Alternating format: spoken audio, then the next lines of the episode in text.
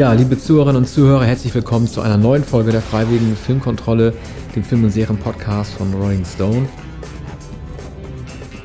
Wir machen heute weiter mit dem nächsten Bond-Film und dem letzten James Bond-Film ähm, Pierce Brosnans, nämlich Die Another Day, stirb an einem anderen Tag. Und wir müssen ja nun anfangen mit diesem schrecklichen Lied von Madonna und spielen es kurz ein.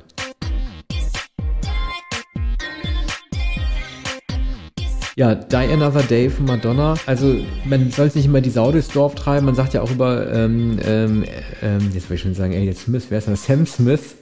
Writings on the Wall ist das ein schlechtes Lied, aber das Lied Die Another Day von Madonna ähm, übertrumpft dieses Lied sogar noch in seiner Unwürdigkeit.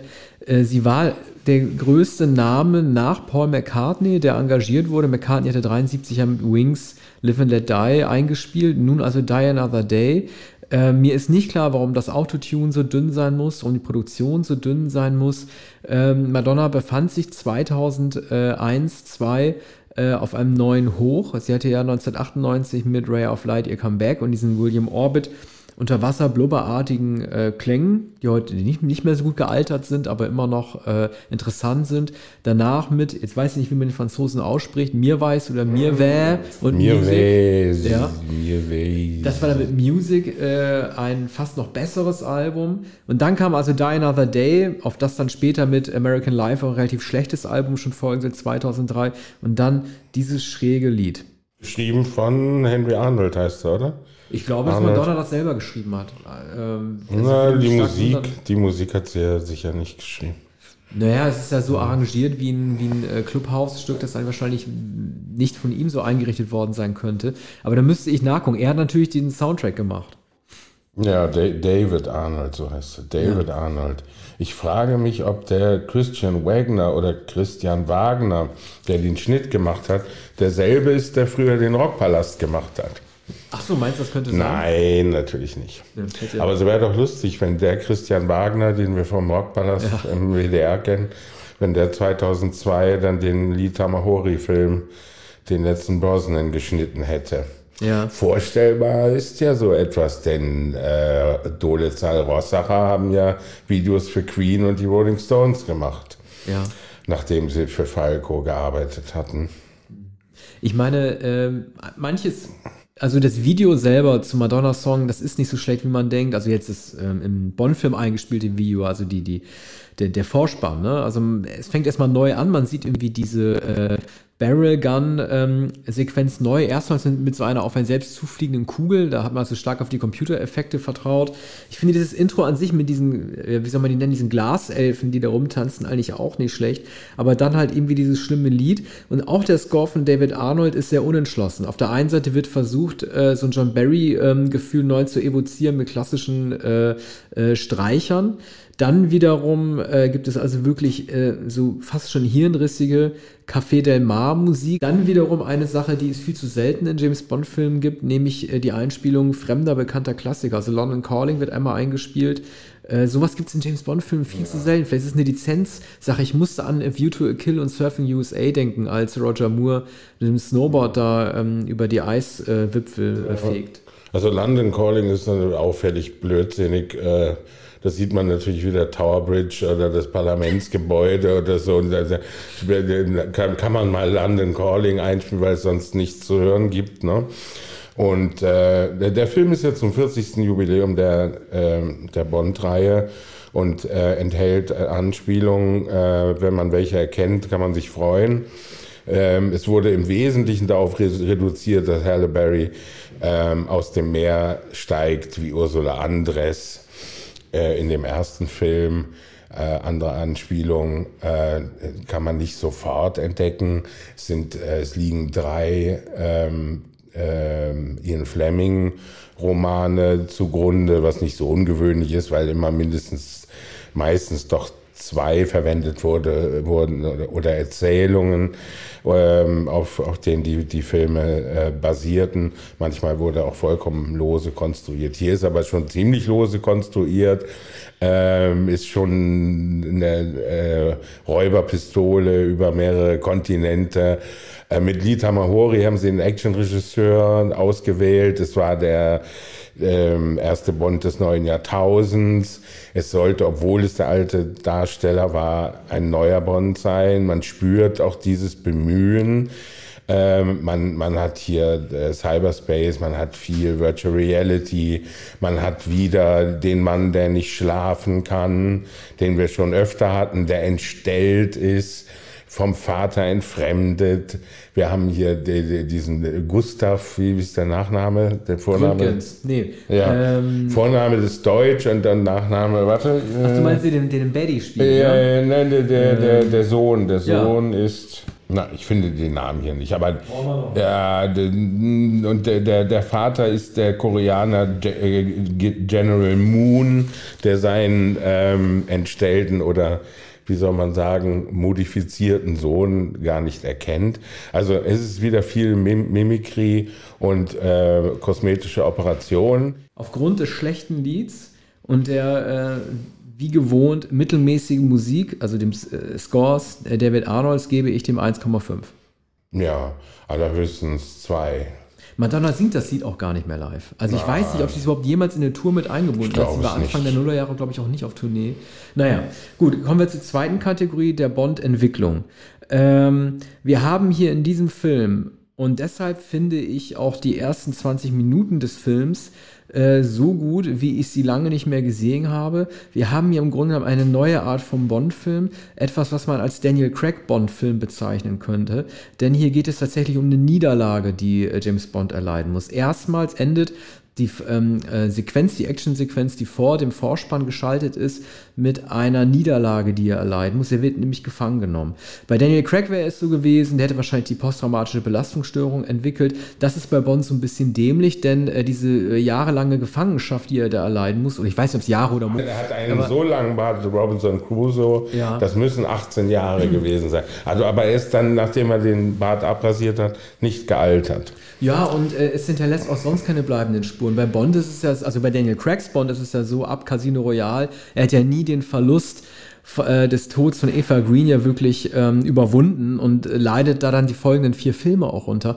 Bei diesem Bond von Pierce Brosnan, das ist sozusagen auch der alte James Bond, dem diese Charakterentwicklung nicht zugesprochen wird, ist es so, sobald er sich rasieren konnte und die Namen auf der Brust verhalten, ist mit ihm alles äh, in Ordnung. Äh, man hätte eigentlich erwarten müssen, dass er einen Showdown mit dem General Moon hätte absolvieren müssen, weil er derjenige ist, der ihn ja einbuchtet. Aber es ist ihm irgendwie egal. Die beiden treffen nicht mehr aufeinander. Das ist eine ganz große Drehbuchschwäche. Er gerät ja nur noch an seinen Sohn, an den kosmetisch veränderten Sohn. Aber den alten General, der für seine Einbuchtung zuständig ist, mit dem hat er anscheinend keine offene Rechnung mehr äh, zu begleichen. Ich verweise dennoch auf den lustigen Spruch, als er diesen Bodycheck ähm, durchmachen muss, nachdem er aus der Gefangenschaft ausgebrochen ist, als der MI6 nochmal durchsucht. Da gehen sie alle seine Organe durch und dann sagt dann eine der Untersucherinnen, die Leber sieht nicht gut aus. Ja, das ist, äh, ist einer der Scherze. Übrigens, andere Drehbuchautoren, Michael G. Wilson wechselte hier an der, an der Seite von Frau Broccoli äh, zum Produzenten und er spielt übrigens auch einen General. Also Wilson hat äh, da viel vorher geschrieben. Jetzt zwei neue Drehbuchautoren, die äh, das zwar äh, wirr zusammengeschrieben haben, aber das sind, das sind einige witzige Dialoge. Es gibt äh, auch das Motiv, dass dieser Gustav ähm, in seiner neuen Gestalt, möglicherweise auch in seiner mentalen Ausstattung, dem äh, äh, James Bond nachempfunden ist. Also man hat es hier eigentlich mit einem vertierten Doppelgänger zu tun, mit, mit Bond als, als Schurke. Deshalb auch das Momentum ähm, der Dekonstruktion, denn ähm, die, äh, Gustav versucht, versucht Bond nachzuweisen, dass Bond selbst ein Schurke ist, dass Bond Selbstzweifel hat, dass Bond alle ans Messer liefert, dass Bond untreu ist, dass er schwere Nöte an ist, das wird hier mehrfach gesagt, das weiß man natürlich auch. Aber das sind schwere Anwürfe und ähm, gleich am Anfang sieht man die beiden bei einem, bei einem Gefecht, bei einem, bei einem äh, Degen- oder Säbel-Duell. Äh, äh, das wird später nochmal wieder aufgenommen und es wird gespiegelt in den beiden Frauen Rosamund Pike und Halle Berry, die dann auch noch ein, ein Degengefecht äh, sich liefern. Ne? Aber im Wesentlichen ist es hier der, der Konflikt äh, zwischen, also in, ähm, am Anfang sehen wir, sehen wir Bond, wie er verraten wurde und wie er in Nordkorea festgesetzt wird. Die Frage bleibt, wer hat ihn verraten? CIA, möglicherweise sogar Judy Dench, also M, möglicherweise dieser äh, koreanische Sohn, der ja gar nicht aussieht wie ein Koreaner, anders als sein Vater äh, General Moon, der wiederum aussieht wie der japanische Schauspieler Toshiro Mifune, den man aus Shogun zum Beispiel kennt. Es ist sozusagen wie, wie der gesamte Film, auch wenn wir in der Schlussbewertung auch festhalten, ein Film der verpassten Möglichkeiten ist, zumindest für mhm. mich, ist auch das ein Film der verpassten Möglichkeiten mhm. der Bond-Entwicklung, sodass ich da leider bei 2,5 stehen bleiben muss. Mhm. Ja, aber es gibt immerhin eine Entwicklung jetzt ganz zum Ende von Brosnans Karriere gab es dann noch eine Bond-Entwicklung, bevor Craig kam. Also drei würde ich, würde ich alle mal äh, vergeben wollen. Also Brosnan hatte dann keine Möglichkeiten. Man muss auch sagen, seine mimischen und schauspielerischen Möglichkeiten waren dann doch schon ziemlich erschöpft. Ähm, ich glaube, dass Craig doch die interessantere Figur und, und für ähm, die Dekonstruktion Bonds wäre Pierce Brosnan sicher nicht der Richtige gewesen. Ne? Die, die, das Psychologische wird, wird doch stark aufgehoben durch die ähm, durch die sehr intensive Präsenz von Halle Berry und vor allem von Rosamund Pike. Ne? Also äh, die, die Pike provoziert ihn immer zu, sie ist Agent Provokateur, sie betrügt ihn, trotzdem schlafen sie miteinander. Das wird dann wiederum auch zu, ein, zu einer Waffe gegen Halle Berry, die wohl ehrlich in, in Bond verliebt ist. Okay, wir haben schon über die Bösewichte gesprochen, dann machen wir da gleich weiter. Äh, für mich ist es eine der stärksten Kategorien dieses Films. Äh, wir haben hier drei verschiedene.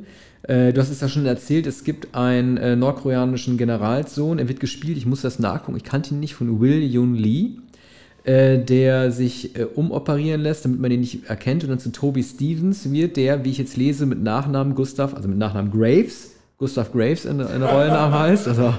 also gar nicht mal so verkehrt von Ganz und Gründgens. Also äh, das GG hat hier die Rolle gespielt und Rosamund Pike, die völlig zu Recht hier entdeckt wurde für diesen Film und auch gleich ein paar Preise für abgesahnt hatte. Für mich eigentlich neben Barbara Carrera das überzeugendste bösartige Bond-Girl, also Bond-Bösewicht. Ich finde auch, dass, dass dieser Generalsohn, der wird toll eingeleitet. Also auch das ist, was die ersten 20 Minuten auszeichnet. Man sieht, wie er auf einen Boxsack, äh, Boxsack einschlägt, wie manisch. Mhm. Dann wird er geöffnet und fällt dann einer raus. Da war also einer drin, den er verprügelt mhm. hat. Und das Erste, was er halt sagt, ist, ähm, Find me a new anger therapist. Also mhm. hat er seinen Wuttherapeuten da einfach zusammengeschlagen. Ja. Besser kann man eigentlich eine Einleitung für einen Schurken nicht machen.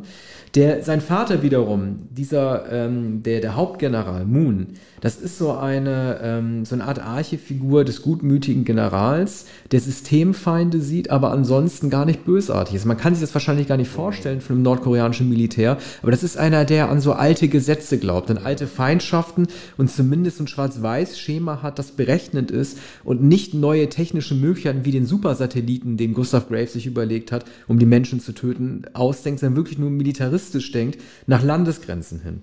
Dann finde ich, Toby Stevens ist ein sehr, sehr guter Bösewicht, ähm, wie aus einem und an dieser Stelle möchte ich meinen Freund Per grüßen, der mich letztens im Kino korrigiert hat. Ich sage mal Kenneth Branagh, ja. aber angeblich spricht man den Brenner aus. Dann möchte ich es mhm. hiermit korrigiert. Äh, er ist übrigens der Sohn Toby Stevens von Maggie Smith, der Schauspielerin, das habe ich nachgelesen. Und das ist so ein Typ wie aus so einem Brenner-Film oder aus so einer Jane Austen-Verfilmung, sehr überexaltiert, Fechtkämpfer. Äh, also ich finde, das, das ist eine tolle Darstellung. Mhm. Zuerst habe ich mich gefragt, was will dieser Schurke eigentlich? Ich habe das nicht so ganz verstanden mit seinem Laser. Wird auch sehr, sehr spät im Plot erst erklärt. Dann kommt raus, dass er im Grunde genommen so einen Laser entworfen hat, wie Scaramanga im ähm, Mann mit dem goldenen Colt, der halt ganze Landschaften neu planieren kann. Ja, man sieht das dann später auch, das ist auch einigermaßen eindrucksvoll. Ja, es gibt schon ähm, enorme Action-Sequenzen und, und äh, tolle Special Effects. Also Tamahori war ganz auf der Höhe. Ich weiß nicht, was er vorher gedreht hat, aber er muss sich ja sehr empfohlen haben. Und nicht nur des nordkoreanischen Weg. Wahrscheinlich ist er ja Neuseeländer oder Australien. Technisch ist der Film ganz und auf, auf der Höhe mindestens von 2002 greift sogar etwas voraus. Ne? Also heute sieht man natürlich also diese ähm, Virtual Reality Brillen sieht man glücklicherweise nicht mehr. Das hatte man schon vorher in, in, äh, in Film mit äh, Michael Douglas Enthüllung. Da, da wurde es schon sehr, sehr ausführlich gezeigt. Hier gibt es auch mindestens zwei ähm, äh, Szenen, die vollkommen in der Virtual Reality entstehen. Das eine ist ganz äh, zum Ende hin äh, der, der Kuss. Äh, Bond küsst äh, endlich Moneypenny auf dem Schreibtisch und dann denkt man so, das kann doch nicht sein und es ist natürlich alles Virtual Reality. Sie stellt es sich hinter ihrer Brille vor und dann kommt John Cleese als Q rein und sagt, hm, sie wirken so angestrengt. Äh, hm. Und äh, aber für einen Moment glaubt man äh, jetzt äh, endlich äh, Chris Bond doch noch Moneypenny. Aber das ist natürlich ihre Wunschvorstellung.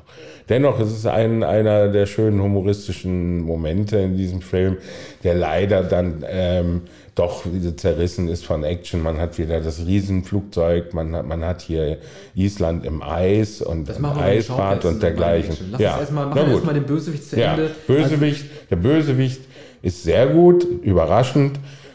Sieht nicht eigentlich aus wie ein Bösewicht, auch ein Schauspieler, der ähm, wie auch Pike, wie auch mehr oder weniger Halle Berry, nicht in allzu vielen Filmen schon zu sehen war.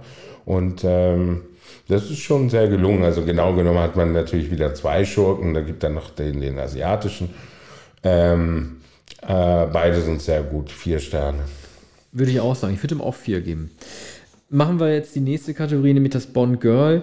Wir können da eigentlich auch Rosamund Pike, sie wird ja später sich als Bösewichtin entpuppen, mit reinnehmen, als auch wieder M. Äh, ich packe M auch deswegen mit rein, weil ähm, die Art und Weise, wie sie als Vorgesetzte mit Bond umspringen, ich finde das nicht mehr in Ordnung. Also das hat man ja, ähm, ich erinnere mal kurz an Lizenz zum Töten, als äh, Timothy Dalton die, die Lizenz entnommen wird. Ähm, die seine Geheimagentskollegen sofort auf ihn schießen und zwar auch im Sinne von tödlichem Schuss abgeben, er aber flüchten kann und M dann sagt, halt nicht hier.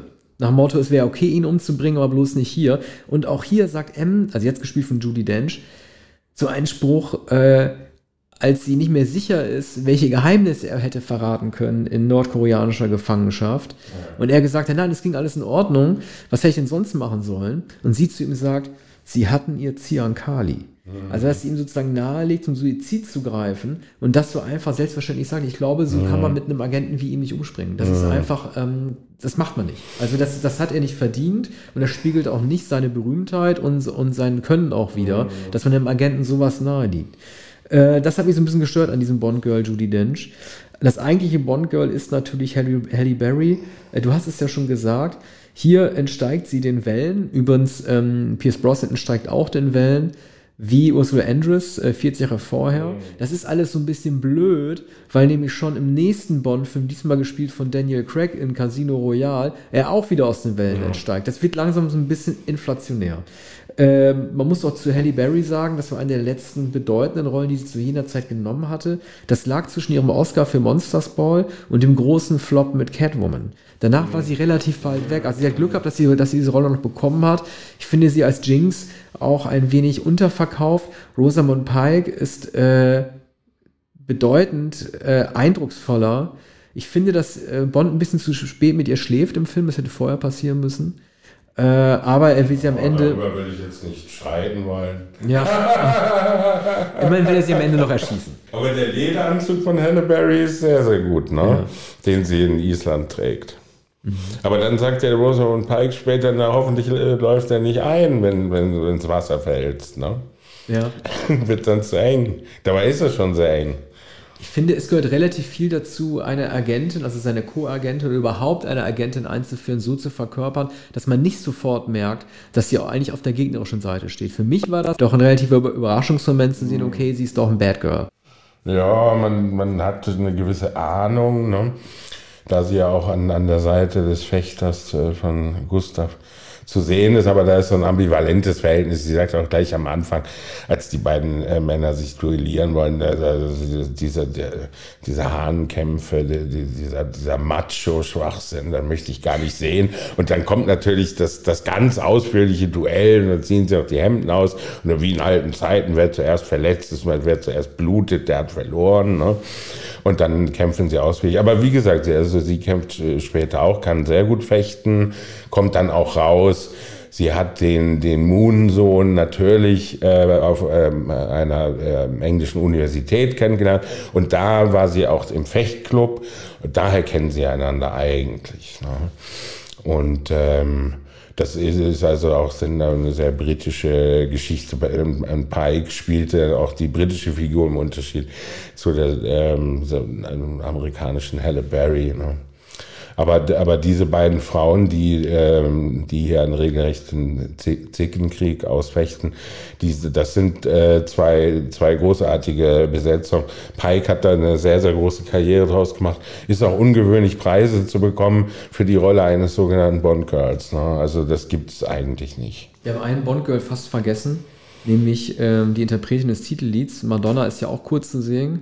Äh, mehr in einem Cameo als ähm, äh, Fecht-Trainerin. Äh, sie wird ja oft gescholten, weil sie nicht schauspielern kann. Ich finde ihre Darstellung in Ordnung, weil äh, es könnte schnell zu so einem Running Gag verkommen oder irgendwie zu so einem Add-on, dass man halt einen Superstar noch mal kurz irgendwie zeigt und denkt, ach, das ist ja eigentlich Madonna, die man da sieht. Mhm. Aber dafür, dass sie viel kritisiert wird, dafür, dass sie angeblich nichts darstellen kann, ist ihr Auftritt völlig in Ordnung. Ja, wäre wahrscheinlich eigentlich nicht nötig gewesen. Das ähm, das, das sind so, so Sachen, die die Bond-Filme eigentlich nicht brauchen, sonst kämen sie öfter vor. Aber John, John, John Cleese ist ja eigentlich auch ein Running Gag. Ne? Der zieht äh, doch etwas zu viel Aufmerksamkeit. Übrigens auch mit, mit Virtual Reality, mit dem Aston Martin. Hier ist es so, dass er in einer ähm, äh, U-Bahn-Station oder im, im, im Untergrund einem, an einem geheimen Ort äh, den Aston Martin präsentiert und da gibt's noch eine ausführliche Schilderung, nämlich der alten Gadgets. Darunter ist auch dieser Raketenrucksack. Das steht alles in seinem äh, wie sagt man, in seiner Garage, also in dem Fundus. Ne? Und im Fundus sind noch die alten Gadgets. Daraus wird dann eine Szene gemacht und ähm, und äh, Brosnan schnüffelt noch an einem alten Schuh von Sean Connery und äh, damit hat ist das 40. Jubiläum dann auch begangen. Ne? Ja. Haben wir jetzt, sind wir jetzt bei den Frauen? Äh, ja, bei dem, genau, wir müssen die äh, Frauen ja, noch zu Ende bewerten und danach haben wir noch äh, zwei Kategorien. Also ich gebe den Bond Girls aufgrund der schwachen Halle Berry äh, nur, eine, nur eine 3. Mhm. Also ich hätte wegen Ro Rosamund Pike, die man in beide Kategorien ja einpacken können, ähm, mehr gegeben, aber äh, das mit mhm. Halle Berry, das war nichts. Ja. Ich sage Barry 4 und Pike 5. Super. Nächste Kategorie, vielleicht können wir ja Gadgets und Action äh, zusammenpacken. Du hast ja mhm. gerade den Fundo schon erwähnt, ne? Also man sieht da den, den Feuerball, äh, Raketenrucksack, man sieht übrigens den Schuh, der war nicht von John Connery, sondern Lotte Lenya. äh, das war hier mit der Spitze ja. dran, ja, ja, noch schlimmer. Noch schlimmer, ja. Äh, und auch das ist übrigens ein mhm. Beweis mhm. dafür, ähm, es ging ja bei No Time to Die darum, äh, ist James Bond eigentlich immer wieder ein neuer Mensch, der sich nur James Bond nennt? Nein, mit James Bond ist in No Time to Die ein James Bond gestorben, der denjenigen James Bond darstellen soll, der er schon immer in allen anderen Filmen gewesen. Das sieht man an dem Fundus, weil James Bond ja das Repertoire, das er damals genutzt hat, auch wiedererkennt. Das sind genau die Waffen, die er damals benutzt hat oder die Waffen des Gegners, die er wiedererkennt und einordnen kann. Das könnte er nicht machen, wenn James Bond immer wieder durch einen neuen Menschen besetzt werden würde. Das heißt, er altert also magisch.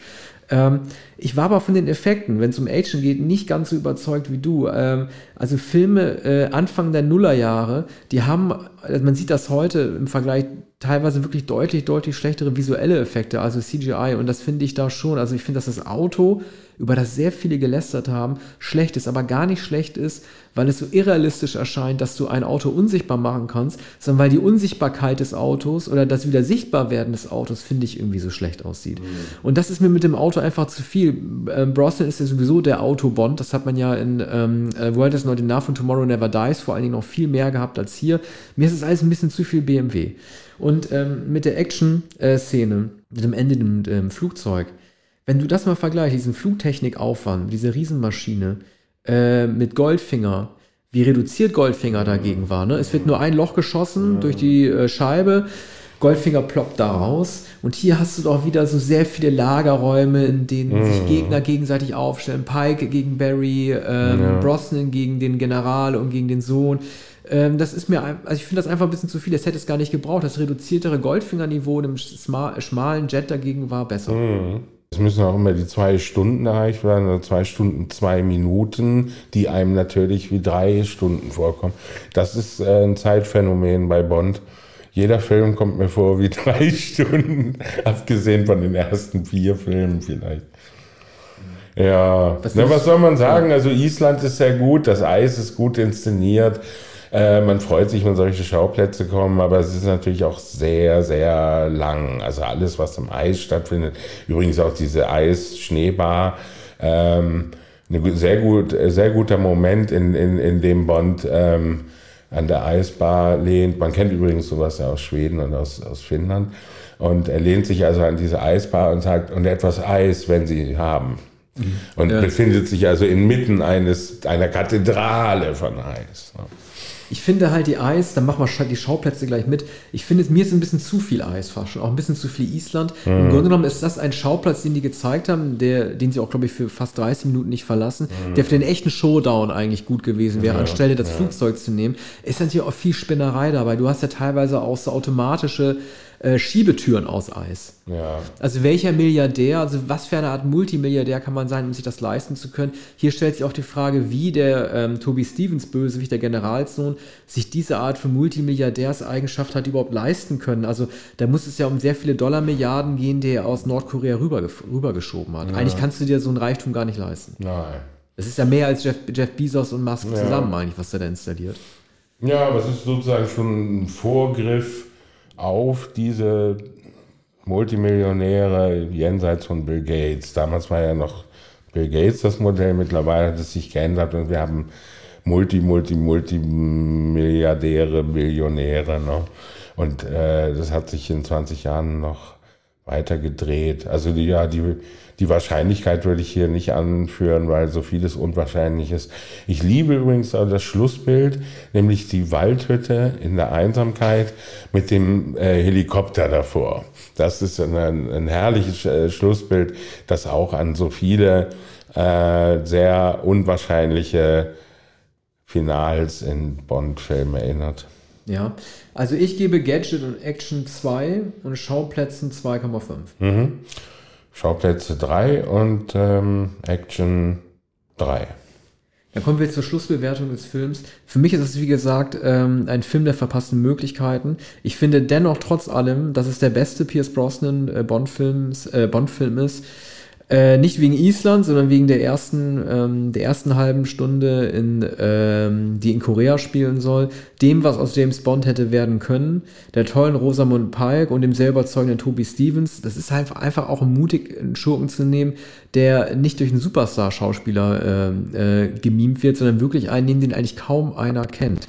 Das war bei den Brosnan Bonds gar nicht so üblich. Also da wäre deutlich mehr drin gewesen. Die Action hat es für mich leider ein bisschen runtergerissen, Halle Berry auch, sodass ich dem Film, auch wenn er mal liebster Brosnan ist, am Ende immerhin noch drei gebe. Ja, ich sage dreieinhalb, er ist nah an der vier. Ähm, das Drehbuch finde ich nicht so überzeugend, die Schauwerte sehr wohl und vor allem die Schauspielerin äh, in diesem Film vielleicht sogar die beste Doppelbesetzung, finde ich. Halle Berry wurde ja anders als bei dir, äh, anders als von dir, sehr gelobt. Rosamund Pike wurde damals noch zu wenig gelobt, denke ich. Dann sind wir beim letzten Bond angelangt und äh, machen dann weiter bei den Daniel Craig Bonds mit Casino Royale aus dem Jahr 2006. Bis zum mhm. nächsten Mal. Ja, bis dann. Vielen Dank.